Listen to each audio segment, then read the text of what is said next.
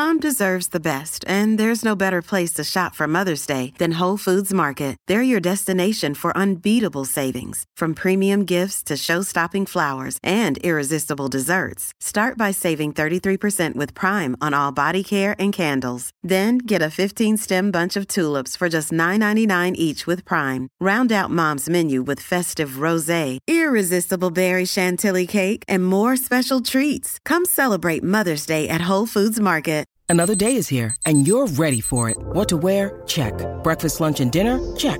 Planning for what's next and how to save for it? That's where Bank of America can help. For your financial to-dos, Bank of America has experts ready to help get you closer to your goals. Get started at one of our local financial centers or 24-7 in our mobile banking app. Find a location near you at bankofamerica.com slash talk to us. What would you like the power to do? Mobile banking requires downloading the app and is only available for select devices. Message and data rates may apply. Bank of America and a member FDIC. Hey, it's Ryan Reynolds, and I'm here with Keith, co-star of my upcoming film, If, only in theaters May 17th. Do you want to tell people the big news? All right, I'll do it. Sign up now and you'll get unlimited for $15 a month and six months of Paramount Plus Essential Plan on us. Mintmobile.com slash switch. Upfront payment of $45 equivalent to $15 per month. Unlimited over 40 gigabytes per month. Face lower speeds. Videos at 480p. Active Mint customers by 531.24 get six months of Paramount Plus Essential Plan. Auto renews after six months. Offer ends May 31st, 2024. Separate Paramount Plus registration required. Terms and conditions apply if rated PG. Hola, esto es New Books Network en español. Buenas noches. Eh, soy Raquel Medina Bañón, investigadora en la Universidad de Aston en el Reino Unido y profesora en IES Barcelona. Y hoy seré la, la anfitriona de la entrevista que haremos en el canal de estudios ibéricos y Play Ibéricos. Ahora mismo uh, tenemos con nosotros a dos eminencias de, la, de, los estudios literarios y culturales españoles eh, que residen en eh, los Estados Unidos.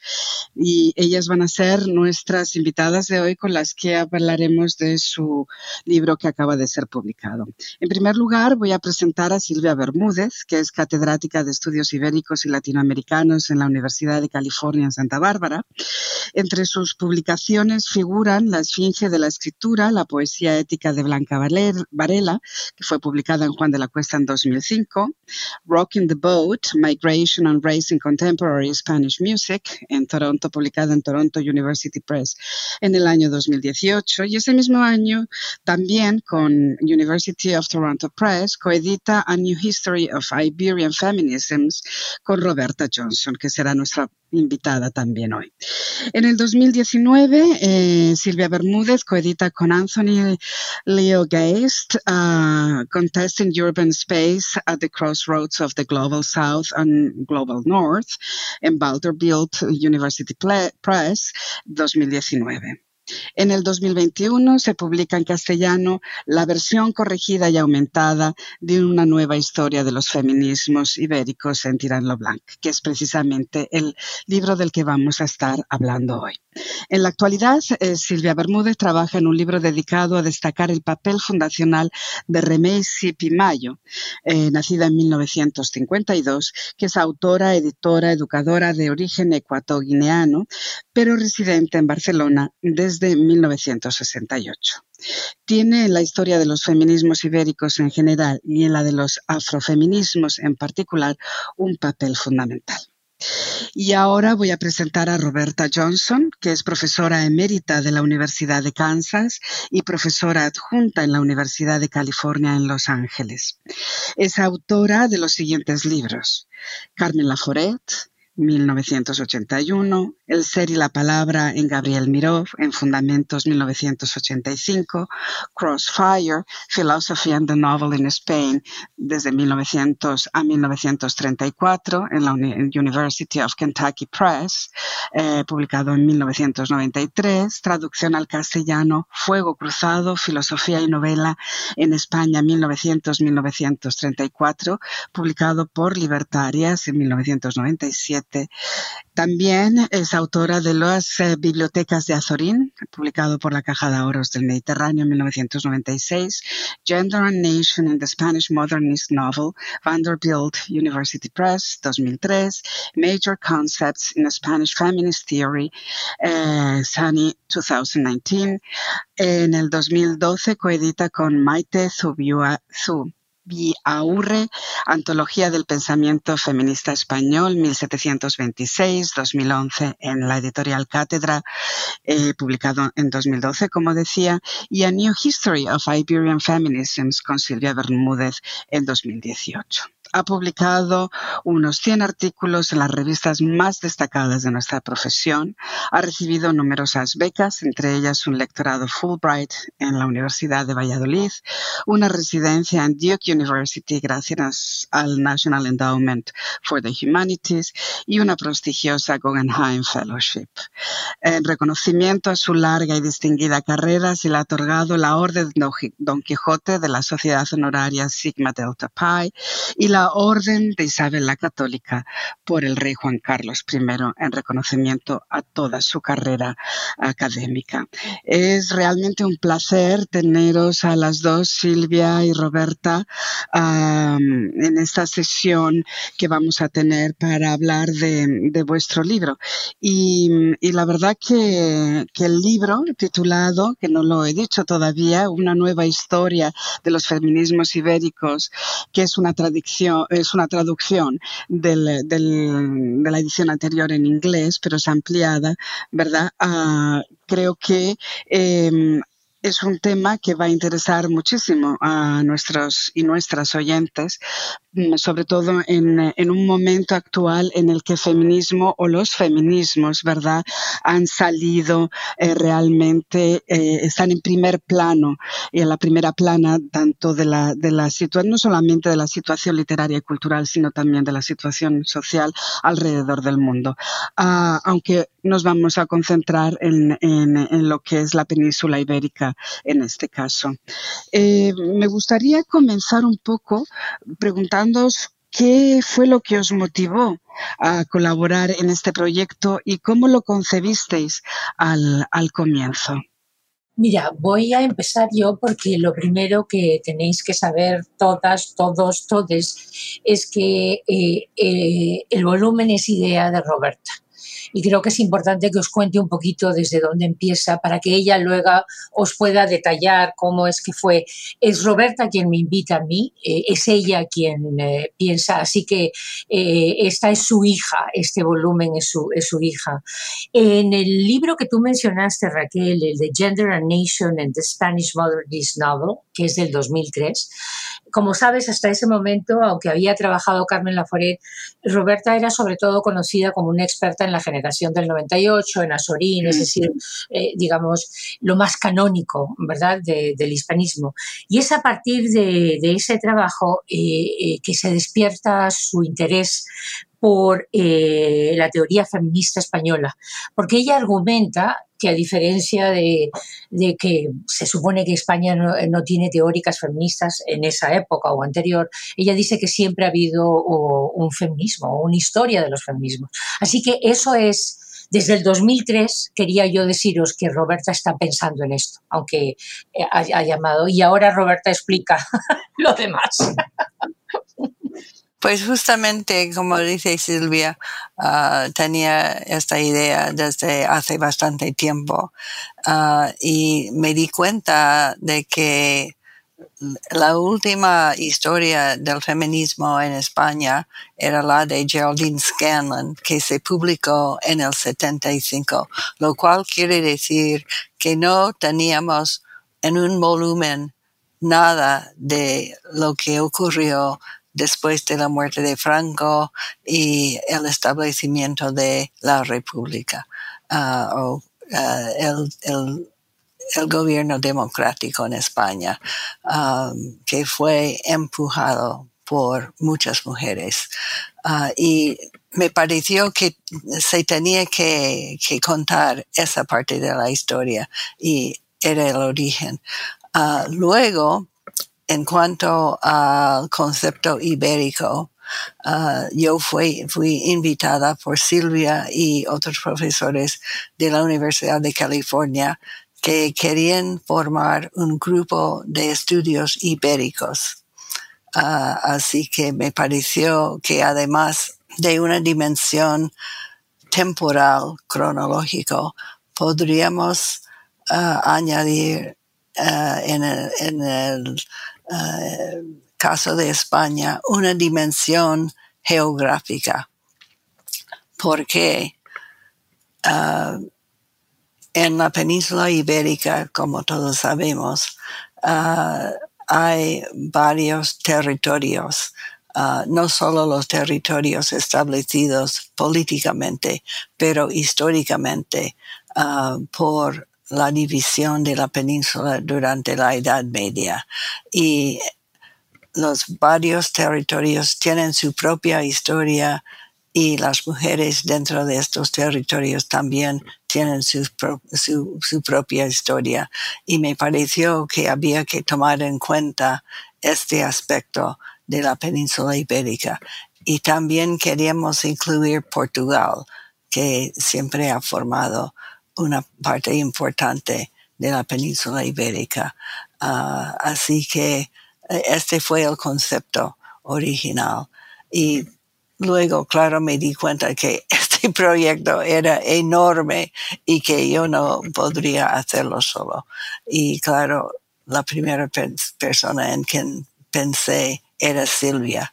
Ah, Silvia, que tiene un gran conocimiento de varios de los territorios, sobre todo Galicia y Cataluña, ah, y conoce a, muchos ah, estudiosos feministas en España y nos ha podido poner en contacto con personas que nos podrían ayudar.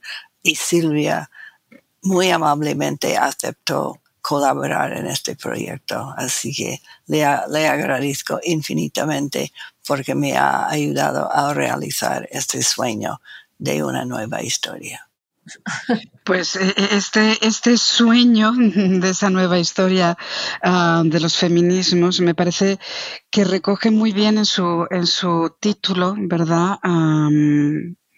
Lo que queréis mostrar dentro del, del, libro, con este libro, con esta historia. ¿no? Es una uh, historia de los feminismos en plural y, como decía Roberta, uh, ibéricos, ¿no? Mm, concebido en su diversidad. Eh, ¿Podéis hablarnos un poco de cómo concebisteis también, ¿no? o, o cómo entendéis esta diversidad, ampliarlo un poquito, tanto del feminismo, por hablar de feminismos, ¿no? y como de lo ibérico en, en, en su en su diversidad y en su pluralidad?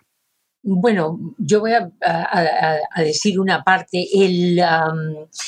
Eh, eh, nos interesaba eh, en la cuestión ibérica, el grupo al que hace referencia Roberta se llama UC Iberianists y todas las personas que trabajábamos, creado originalmente por Robert Newcomb de portugués en UC Davis y ahora somos codirectores desde se instituye en el 2011 y es allí donde Roberta piensa, ah, pues tendríamos que hacerlo ibérico porque así podríamos eh, incluir Portugal, entre otras cosas porque al principio, y Roberta puede hablar de eso más adelante cuando se hable de, cuestiones cronológicas, es que, por ejemplo, a principios del siglo XX Portugal eh, tiene eh, propuestas feministas muchas más avanzadas que en España y es Portugal quien influye a España. entonces, la decisión y luego, obviamente, utilizar las tres nacionalidades históricas, ¿no? Cataluña, eh, eh, el País Vasco y Galicia, y eh, Madrid, obviamente, como el centro, ya en la parte más moderna con la fundación del Instituto de la Mujer, todas esas cuestiones. Pero fue a raíz de este grupo UC Iberianis que que, Roberta, que venía con la historia del feminismo, dijo, ah, deberíamos pensar en, en Y ahí es cuando ella me invita y yo, por supuesto, más que feliz, acepté, por supuesto. ¿Tú quieres decir algo, Robertísima? No, yo creo que, tú has contado realmente cómo, cómo se inició uh, la idea. Y, y, claro, aún con dos personas era imposible cubrir todo lo que queríamos cubrir, desde el siglo XVIII hasta el presente y luego los varios eh, territorios de la península ibérica. Y e íbamos formando grupos uh, un poco por siglos um, porque de alguna manera hay que organizar y lo cronológico siempre ah, en una historia es fundamental. Y entonces nombramos ah, líderes para cada periodo y estos líderes encontraron otros estudiosos que escribieron las secciones que habíamos designado. Así que uh, un grupo para, para el 18, uh, otro grupo para el 19 y un grupo para principios del siglo XX, uh, otro grupo para las repúblicas, otro grupo para las dictaduras. Y lo interesante es que la historia política, tanto de Portugal como de España, van paralelamente, ¿no? Hay repúblicas más o menos al mismo tiempo, hay dictaduras más o menos al mismo tiempo, hay fin de dictaduras y democracias uh, más o menos al mismo tiempo, así que pudimos uh, coordinar uh, un poco estos dos estados. Y entonces, em, para que, para que quienes esté escuchando sepa un poquito más cómo, cómo habéis estructurado el libro, porque el libro tiene seis partes, ¿verdad? Y, y, tiene una coherencia en sí y me gustaría que nos explicarais un poquito eso. Sí, eh, mira, eh, siguiendo lo que había comentado Roberta, eh, es, se decidió que empezaríamos en el 18 porque es cuando se empiezan a ver las primeras manifestaciones y contamos con historiadoras expertas del siglo XVIII, tanto de Portugal como ah, del Estado español, donde em, empiezan las primeras cartas, las tertulias y todo eso. Entonces empezábamos en el 18 y íbamos a llegar hasta lo más contemporáneo. Eh, en, el 2018, cuando se publica, llegamos hasta el 2015. Eh, eso es lo que cubrimos. Eh, lo que se decidió es que íbamos a seguir la periodización de los movimientos feministas y no la, histórica, eh, o sea, eh, seguíamos la historia, entonces por eso, eh, por ejemplo, el siglo XVIII es un largo siglo XVIII que entra en parte de lo que sería el siglo XIX y lo mismo pasa con el siglo XIX, que es un largo siglo XIX, coordinado por la, gran hispanista que falleció y le dedicamos a ella el, volumen en castellano, Mary Ellen entonces, eh, lo que seguimos fue la pauta de eh, qué es lo que estaba pasando en eh, pues protofeminismo, antes el feminismo y luego. Entonces, la periodización no sigue la división histórica tradicional del siglo XIX, siglo XVIII, etcétera, etcétera. Y en el sentido de los territorios o de las distintas eh, nacionalidades o de las distintas identidades y las distintas lenguas, ¿cómo se refleja eso en, el, libro? Pues en, cada parte eh, dividimos ah, según el territorio, ¿no? Hay una introducción general en, en cada parte, una introducción general al periodo, a los eventos políticos más importantes, sobre todo los que tienen que ver con la mujer. Y entonces tenemos una sección en cada parte, por ejemplo, en el 18, una, una sección que cubre Galicia, una sección que cubre País Vasco, una sección que cubre Cataluña, una sección que cubre ah, Castilla, una sección que cubre Portugal. Así que, ah, y donde podamos, hacemos comparaciones porque hay significantes diferentes, diferencias entre el desarrollo feminismo en, las, en los diferentes territorios. Así que así intentamos ah, relacionar. ¿Y podrías darnos un ejemplo así a de pronto, de a bote pronto, de esas diferencias, ¿no? Porque es muy interesante cuando uno lee el libro ver precisamente las grandes diferencias que había dentro Uh, por ejemplo, del Estado español o lo que tú te referías antes, Silvia, de Portugal, ¿no? Que era, lideraba, ¿no? Se iba más avanzado. O sea, por ejemplo, eh, eh, si vamos al feminismo ibérico en el siglo de las luces, eh, por ejemplo, mm, Banda Anastasio, que hace la sección en Portugal, insiste en, poner feminismo entre comillas, porque ella explica cómo se manifiesta la famosa discusión ¿no? de la, la de las femmes en el Portugal del siglo XVIII. Y entonces empieza a notar que ya se manifiestan lo que llamaríamos aseveraciones feministas que no aparecen tan claramente marcadas eh, eh, en, España, eh, en lo que se publica en castellano, por ejemplo. Pero y aprendimos mucho. En el caso de, del País Vasco, resulta que hay una serie de obras teatrales, de dramatizaciones, que presentan nuevas visiones de género. Entonces, eso nos permitió ver, eh, y, parte de, la maravilla de trabajar en equipo fue que aprendimos muchísimo, ¿verdad? Que no sabíamos de cómo se manifestaba en cada uno de estos sitios, pero eh, lo importante era que las mujeres estaban, o sea, las mujeres que tenían acceso a la educación en el siglo XVIII se dedicaron a reclamar una igualdad.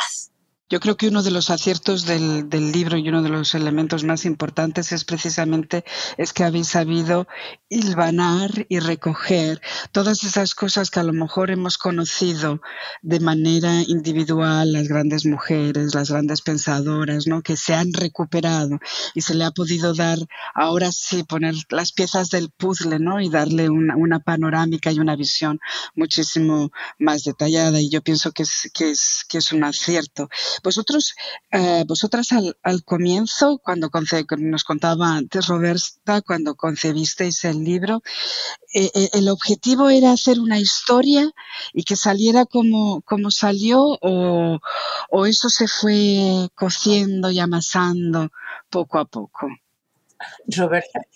Pues yo diría que no sabíamos Exactamente, como no, no sabíamos muchos hechos de, ah, de puntos particulares de ah, territorios, de épocas, dependía de las expertas que habíamos pedido que nos ayudara. Entonces, ellas iban por su camino y hemos aprendido muchísimo, muchísimo de, estas expertas. Así que nosotras, al mismo tiempo que estábamos intentando guiar un tomo que fuera más o menos coherente, ah, se nos salía a veces, ¿no? Porque no sabíamos lo que, lo que íbamos a recibir. Y en todos los casos recibimos material fundamental muy bien escrito.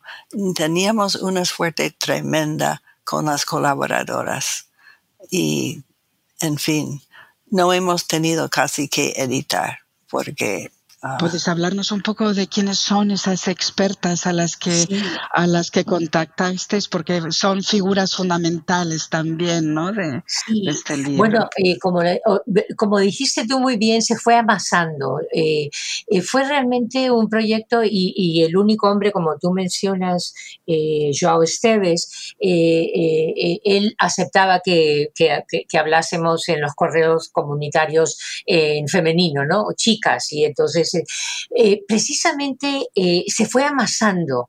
Y así que, aunque, como digo, la idea es de Roberta, eh, Roberta se da cuenta que no puede sola, me pide a mí, nos damos cuenta que ninguna de las dos tampoco. Lo que fue fundamental fue contar con gente como, por ejemplo, para el País Vasco, Mariluz Esteban, eh, antropóloga de la Universidad del País Vasco, y ella dijo, yo me encargo de poner. Así que todas las personas que aparecen escribiendo sobre el País Vasco son en realidad el resultado del trabajo de equipo de Mariluz Esteban. E, ese mérito le pertenece a ella. Eh, y, por eso Roberta decía que tuvimos una suerte increíble. Descubrir que había gente tan extraordinaria, profesionales. Y, te voy a ir diciendo, o sea, de, historiador y de historiadoras, Mónica Bolufer Peruga, María Victoria López Cordón Corteso, la propia Banda Anastasio, que son historiadoras, ¿no? Eh, luego tenemos en, el caso de de, eh, para, cuestiones de, Portugal a Joao Esteves, que es uno de los grandes expertos en, los derechos de la mujer en el, Portugal del 19 y principios del 20. Eh, luego, por supuesto, Marielle Bieder encargándose del siglo XIX. Eh, tenemos a Gloria Nielfa Cristóbal para Madrid.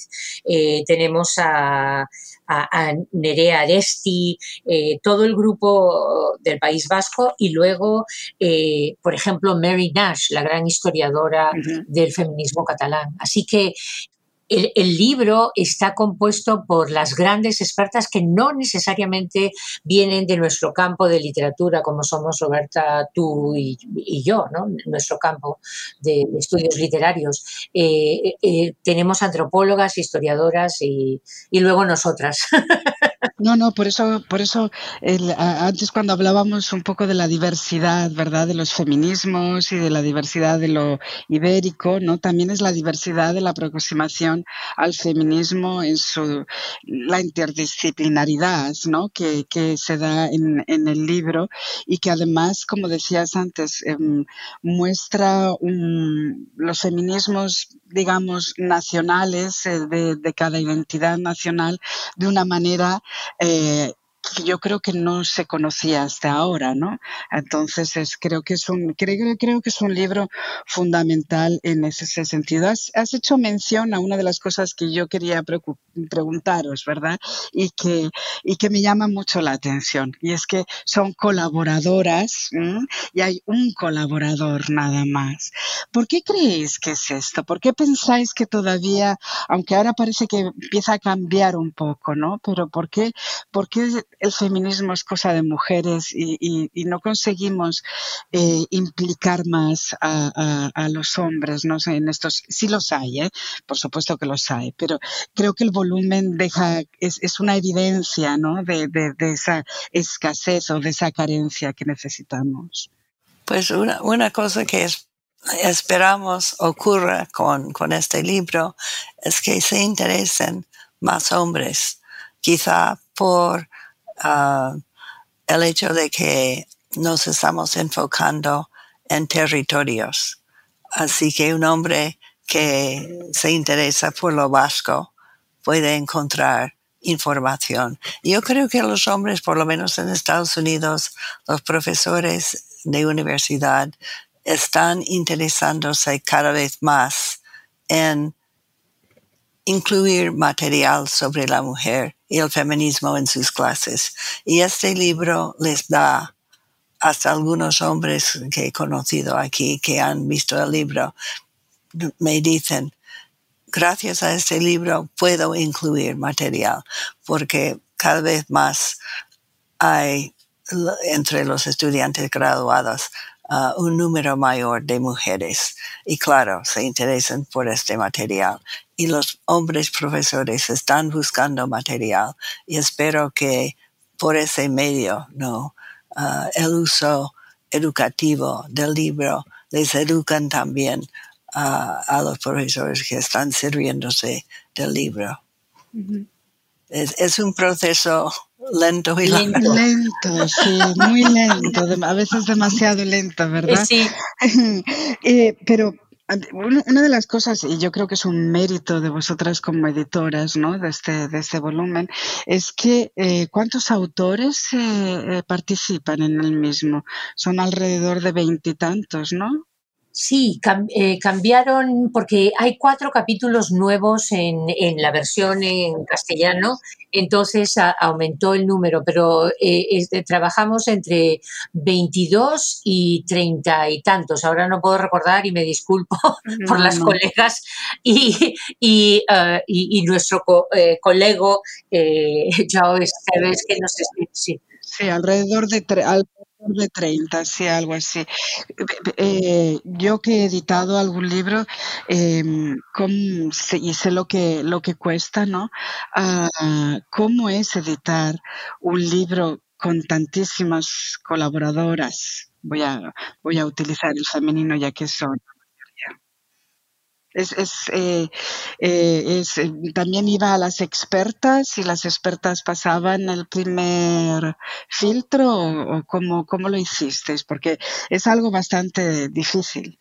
Tuvimos una pequeña jerarquía, que no, no se debe tener jerarquías en, en el feminismo, pero, pero había una jerarquía.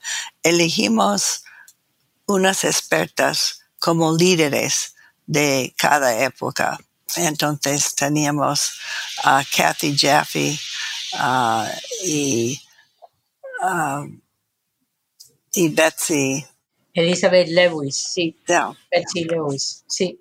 Para el siglo XVIII. Entonces, esas dos eran las coordinadoras del siglo XVIII y fueron ellas que eligieron las autoras de Portugal, de Galicia, de Cataluña, eh, y entonces ellas recibieron el, material primero y entonces hicieron la primera edición del material. Así que igual en el siglo XVIII con Mary Ellen Beater y Christine Arkenstall, grandes expertas en el XIX. Ah, y de hecho, Christine Arkenstall incluyó un material absolutamente nuevo, fabuloso, que estuvo en Madrid meses, que los de Nueva Zelanda um, tienen que quedar mucho tiempo cuando están fuera, como su país queda tan lejos. Entonces estuvo meses en las hemerotecas de España buscando material feminista del principio del siglo XIX, material que nadie había visto antes, que nunca se había publicado uh, recientemente. Entonces, uh, hemos uh, rellenado un hueco de principios del siglo XIX. El hecho de que había mujeres que estaban escribiendo en revistas y periódicos de la época. así que eh, ellas también buscaron otros expertos uh, y e hicieron lo mismo que las del 19, 18, recibieron el material, editaron y luego nos mandaron uh, un material ya bastante bien editado. Y lo mismo para, para las secciones del, del siglo XX. Sí, lo que quería añadir ahora que Roberta ha mencionado, por ejemplo, una de las grandes contribuciones, eh, además de lo que tú has comentado muy generosamente, gracias Raquel, es que eh, eh, los capítulos de Christine Arkansas eh, hacen referencia a revistas que ahora han sido digitalizadas, mm. que están en la Biblioteca Nacional, por ejemplo, o en, otro, o, en otros eh, sitios de investigación, ¿no? hemerotecas o pequeñas bibliotecas en Sevilla, por ejemplo, y ese es material que, quien quiera estudiar eso, cómo es que circulaban, qué es lo que escribían, cómo cuestionaban lo que hacían los hombres, y todo eso es el, el, volumen aporta esa información. Creo que es, que es importantísimo porque, eh, como decís, desvela o, revela ¿no? cosas que, no se conocían. Y creo que eso es un trabajo fundamental que además em, lo que va a ser va a ser un poco mm, servir de guía, como dices tú, Silvia, para futuras estudiosas y estudiosos de, del feminismo ¿no? y de autoras eh, que, hasta ahora se desconocían o que simplemente estaban allí pero no se les no se les pegaba ninguna atención, ¿no? No, se les atendía tanto. Está claro que teníais una estructura muy bien hilvanada, ¿verdad? Y que, y, que teníais una especie de forma piramidal que funcionaba bastante bien, pero supongo que habrá habido algunos retos, ¿no? A lo largo del proceso ah, del libro. ¿Cuáles han sido? Si ha habido alguno, ¿cuál, cuál ha sido el, aquel reto eh, que digáis, uff, ¿no? Ese obstáculo que en algún momento dijisteis, uff. Mira, eh, eh, el proceso que, eh, o sea, Roberta, efectivamente, digamos, la, primera parte, cada mm, autora entregaba su, su capítulo a las coordinadoras de cada parte, ¿no? De cada una de las seis partes. Ellas hacían la primera revisión y luego nos iban mandando y Roberta y yo hacíamos esta otra segunda y mandábamos, ¿verdad? Es decir, había un proceso de revisión primero en el que nosotras no participábamos entre cada periodo, eh, las encargadas, y luego nosotras revisábamos y volvíamos a mandar. Eh, fue agotador eh, lo que dices tú porque no creo que no, y, qué bueno que no se nos había ocurrido cómo iba a ser, porque de repente te llegaban,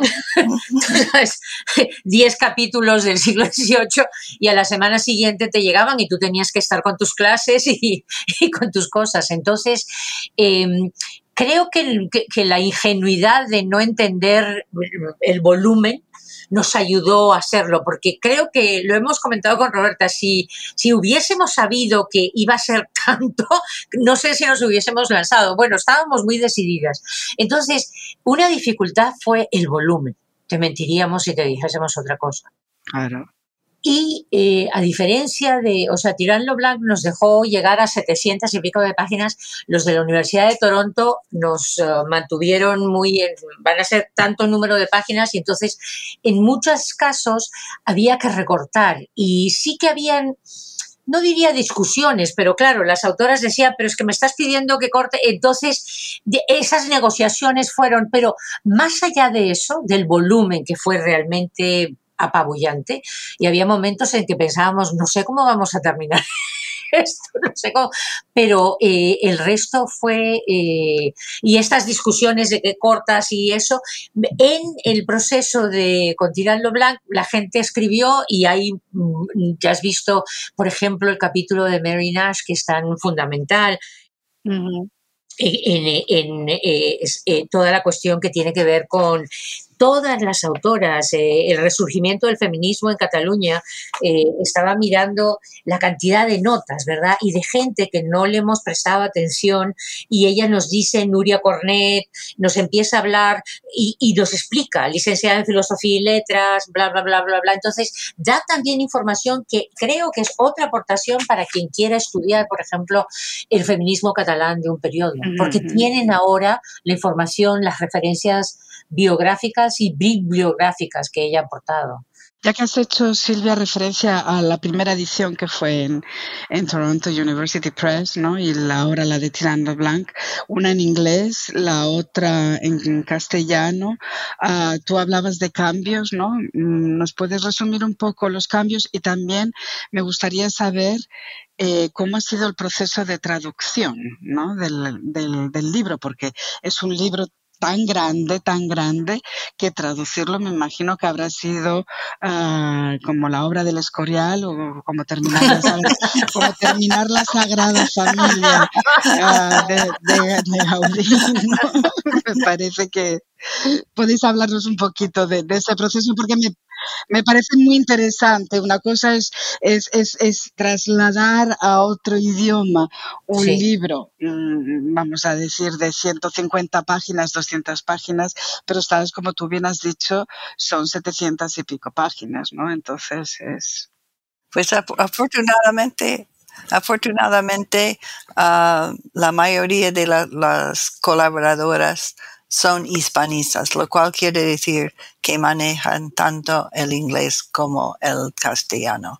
Así que uh, cada persona estaba a cargo de traducir su propio uh, material. Uh, claro, en el caso de Mary Ellen Beater, que había fallecido, tuvimos que Silvia y yo encargarnos de, sus secciones. En algunos casos, las colaboradoras ya habían pasado a otros proyectos y no tenían tiempo. Y en este caso contratamos a estudiantes graduados y otros profesionales de habla hispana para, para traducir. Pero principalmente fueron las propias autoras que tradujeron sus, sus secciones. ¿Y qué cambios? Bueno, lo que pasó, sí. Bueno, lo que pasó es que en realidad, eh, fíjate, la suerte, y por eso eh, hay revisiones importantes y puesta al día, eh, estas referencias biográficas que no aparecen en la, en la, versión en inglés, es que, por ejemplo, el equipo vasco, el equipo catalán, el equipo gallego habían escrito sus em, contribuciones originales en castellano y hubo que traducirlas al inglés, ¿no? Entonces, nosotras íbamos traduciendo eh, con ayuda también, y eh, por, el volumen, y las mandábamos y ellas eh, cotejaban con alguien de, confianza y decía, sí, sí, no, no, corrige esta palabra, no es lo que he dicho. Entonces, el proceso más complicado en realidad fue hacerlo en inglés, porque hubo que traducir. Para ir al, al, castellano, en la, visión de Tirano Blanc, fue menor, excepto por el fallecimiento de Mary Ellen Miller eh, y em, digamos, eh, mm, no queríamos eh, interferir en... Eh, Joao Esteves quería que alguien le tradujese, entonces tuvimos que contratar a una persona experta en traducción de portugués. Eh, ¿quién más? También Fátima no podía, entonces eh, Fátima Marino, que también hizo una contribución importante. Pero fíjate que lo más difícil en la parte de traducción, lo que nos tomó más tiempo fue eh, hacer de la versión en inglés, la, la original. La versión en inglés. ¿Y por qué comenzasteis en este proyecto con el inglés. Eh, ¿Cuál es la razón detrás? ¿Simplemente por conveniencia, porque sois dos eh, catedráticas en, los Estados Unidos, hispanistas en los Estados Unidos? O... No, eh, lo que queríamos, Raquel, originalmente era que las académicas feministas eh, historiadoras feministas de la, de la, Academia Norteamericana, los feminismos norteamericanos, toda la gente que no sabe la riqueza, que no es que el feminismo, o sea, como Roberta eh, claramente lo dice eh, en parte de la introducción, ¿no? Es decir, que ha habido un feminismo constante, mujeres preocupadas, protofeministas, y la razón de hacerlo en inglés era tratar de llegar al, al mayor número de personas historiadoras del feminismo y departamentos feministas en inglés, para que incluyesen, porque hablan de un feminismo global, pero no, no incluyen a la península. Eso era. No, las clases aquí en Estados Unidos sobre feminismo ah, incluyen sobre todo las francesas, las italianas, las británicas, las norteamericanas, pero lo hispánico no aparece en ninguna parte no, no aparece, ¿no? Y entonces el proceso de después a pensarlo en castellano, yo supongo, porque tampoco, vamos a ver, sí, aquí se trabaja mucho el feminismo, ¿no? En España, pero no hay ninguna, como vosotros tituláis, es una nueva historia, ¿no? Ah, porque no hay una historia así. Ah, parece que tenemos retazos, pero no tenemos una visión global. Entonces, ¿cómo concebisteis esa y por qué esta traducción que ahora salió en el 2021 en Tirantlo Blanc? Roberta, nuestra idea original era un poco fantasiosa. Yo creo que lo debes contar tú, Roberta, que queríamos hacer, ¿te acuerdas? Queríamos tener eh, cada, feminismo en su propia lengua. Y claro, dijimos, ningún editor va a querer, o sea, nos queríamos hacer tan, eh, extraordinarias y de avanzada que lo que habíamos pensado es que eh, los feminismos catalanes se publicasen en catalán y todo eso. Entonces dijimos, no, esto es una locura, no vamos a poder hacer. Y eso es porque dijimos, entonces si queremos impactar, porque hay un, una propuesta pedagógica importantísima en esto, ¿verdad? Entonces, si queremos impactar hay que hacerlo en inglés. Y, luego dijimos, ah, pues entonces ahora lo traducimos a cada lengua, ¿verdad? O tener un libro con unas secciones en gallego, unas secciones en portugués y eso no pareció eh, nada práctico. Así que había que utilizar la lengua que es la lengua franca de por lo menos parte de la península ibérica. Tal vez ese sea el proyecto, la, tercera vida ¿no? de, este, de este maravilloso libro, sea precisamente eh, que cada sección eh, geográfica, lingüística esté en la lengua de, su identidad. Tal vez sea, sea esa. Como sabéis, ya, ya he hecho referencia a ello al, principio. Ah, ahora mismo el feminismo, y sobre todo en España, ¿verdad?, está atravesando eh, ciertos eh, momentos de polémica y de enfrentamientos, ¿no? No sé si desde los Estados Unidos lo estáis siguiendo o no lo estáis siguiendo. Y si queríais brevemente comentar sobre, sobre este tema, porque habéis ampliado un poco, dijiste Silvia, en esta edición que ha aparecido en Tirant Leblanc. Os habéis quedado en la anterior en 2015 y habéis ampliado un poquito más. si podéis hablar un poquito de eso. Sí, eh, eh, esa parte es en la que estuve trabajando porque mm, cuando nuestro libro sale eh, con Toronto University Press en el 2018, como tú sabes, se da esa gran manifestación del 8 de marzo absolutamente multitudinaria en 120 ciudades y pueblos, una cosa nunca vista que se da también en el 2019.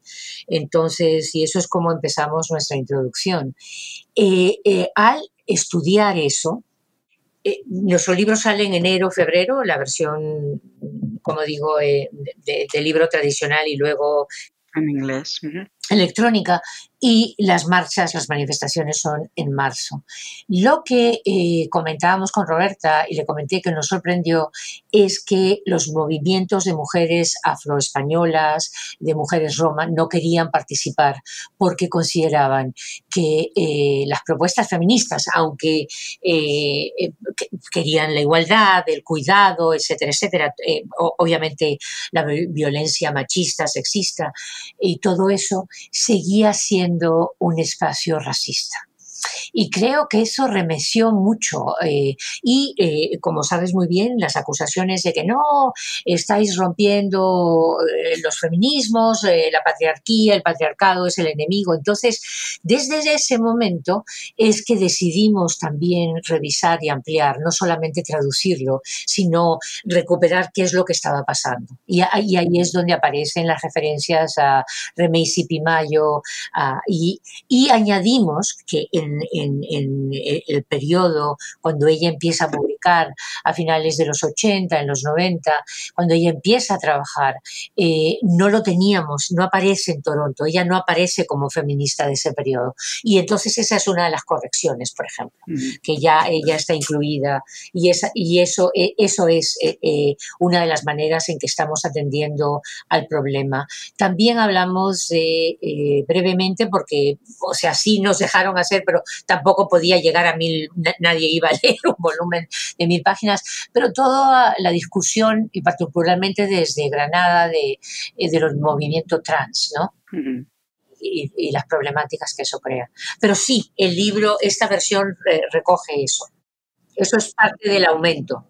¿Veis, la, contempláis la posibilidad de en, un futuro, no digo muy próximo, pero en un futuro eh, seguir ampliando esto, que se quede realmente en una historia, nuevas historias del, del de los feminismos? ¿O no? ¿No lo habéis pensado? Pues depende un poco de la editorial, ¿no? Sí cuántas ediciones, porque podríamos ampliar cada cinco, cada diez años, pero depende de la editorial, si, si ellos quieren seguir editando.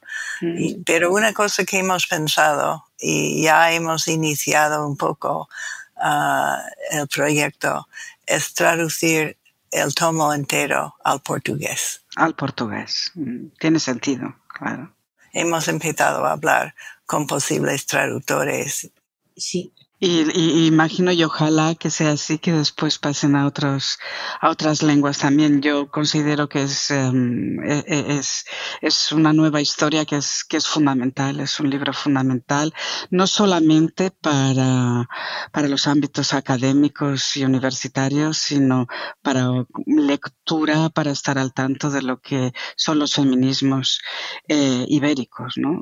A, a lo largo de su desarrollo en los siglos XVIII, XIX y XX. No sé si queréis añadir algo más al libro. Me gustaría saber un poquito si tenéis eh, otros proyectos además de la traducción a, otras lenguas o, queréis o vais a continuar con este proyecto aunque no sea en un volumen de otra manera.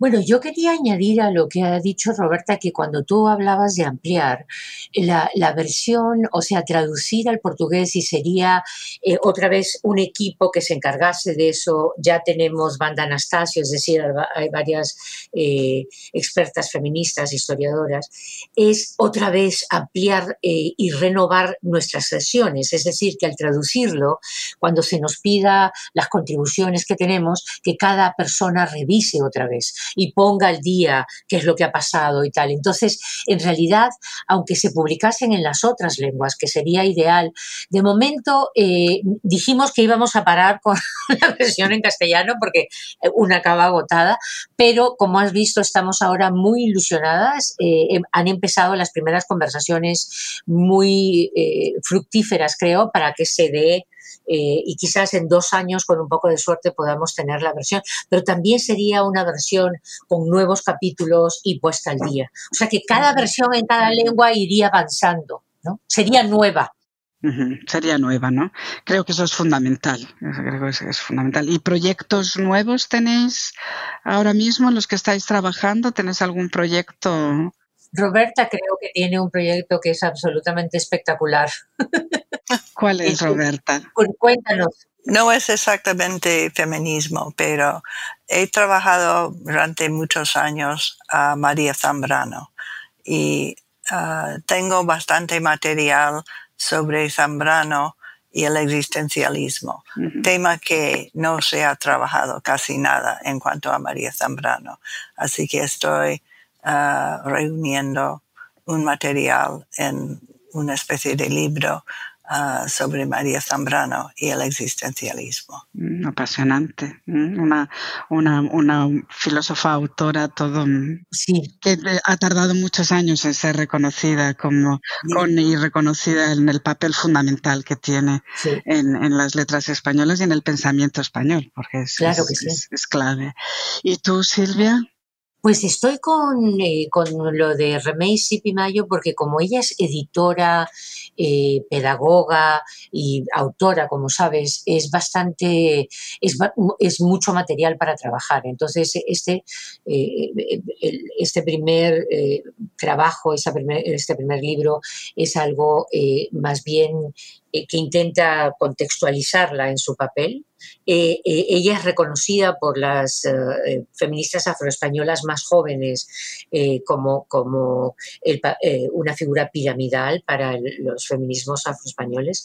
Entonces ahora voy a seguir investigando, pero quiero entrevistarla para ver, por ejemplo, la decisión de por qué publica lo que publicó. Se ha explicado un poco, pero quiero saber cuál Mm, cuál es el proceso de ella como editora, que eso es muy interesante. A mí una de las cosas que eh, me apasionó más de trabajar en el volumen fue descubrir a todas estas mujeres eh, que eh, se pusieron a armar revistas, tú, sabes, a publicar y a ser editoras y, algunas de ellas, como sabes, con mucho éxito. O sea, como mujeres de negocio también. Me pareció muy interesante. Mujeres fuertes, ¿no? Exacto, sí. En ese sentido. Muy bien, no sé si queréis eh, añadir algo, algo más o, o lo dejamos ya aquí.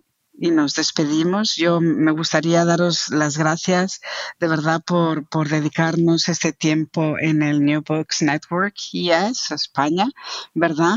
Y mm, en el canal de los estudios ibéricos y daros la enhorabuena por el libro. Es un libro fundamental. La gente lo puede, lo puede comprar tanto a través de la, de la página de la editorial de Tirans Leblanc. Eh, tiene 708 páginas, pero va a ser de consulta obligada a partir de ahora para quien quiera hablar de feminismos en la península ibérica, ¿verdad? Incluida, incluyendo Portugal. Ah, el conocimiento eh, que encierra este libro eh, eh, es asombroso y lo recomendamos desde aquí de una manera bastante fuerte. también me gustaría aprovechar para recordar a, a nuestras oyentes y, oyen, y nuestros oyentes que se suscriban al canal de estudios ibéricos y también al podcast, al canal de YouTube, al blog o a las redes sociales de Preibéricos, eh, donde se hacen presentaciones de libros de estudios ibéricos. Arroba Preibéricos es eh, como, como, se le puede encontrar. Y allí mm, en Preibéricos, al contrario de lo que pasa aquí en el New Books Network, ahí son breves presentaciones, ¿verdad? Ah, tanto en vídeo como en, audio de los últimos libros que se han publicado eh, en estudios ibéricos. Eh, pues bien, eso es todo nuevamente. Muchísimas gracias, Silvia Bermúdez. Muchísimas gracias, Roberta Johnson. Ha sido un placer enorme poder hablar con vosotras, dialogar y escuchar todas estas cosas tan interesantes que habéis plasmado en este libro que ya no me repito de cansar, que va a ser fundamental en la historia de los feminismos ibéricos. Muchísimas gracias. Yo te quiero agradecer también la oportunidad de hablar de, este trabajo. Muchísimas gracias. No, sí, muchísimas gracias Raquel por, darnos la oportunidad y, por eh, eh, haberlo leído con tanto cuidado. porque son 700 páginas, así que eh, realmente te agradecemos que, puedas avalarlo a, partir de, tu conocimiento, ¿verdad? Eso es muy importante. Muchísimas gracias y muchísimas gracias a, este proyecto tan importante de promocionar los libros que escribimos, ¿sí? Muy bien. Muy bien, pues nada, adiós. Hasta pronto. Hasta pronto, adiós. Gracias por escuchar New Books Network en español.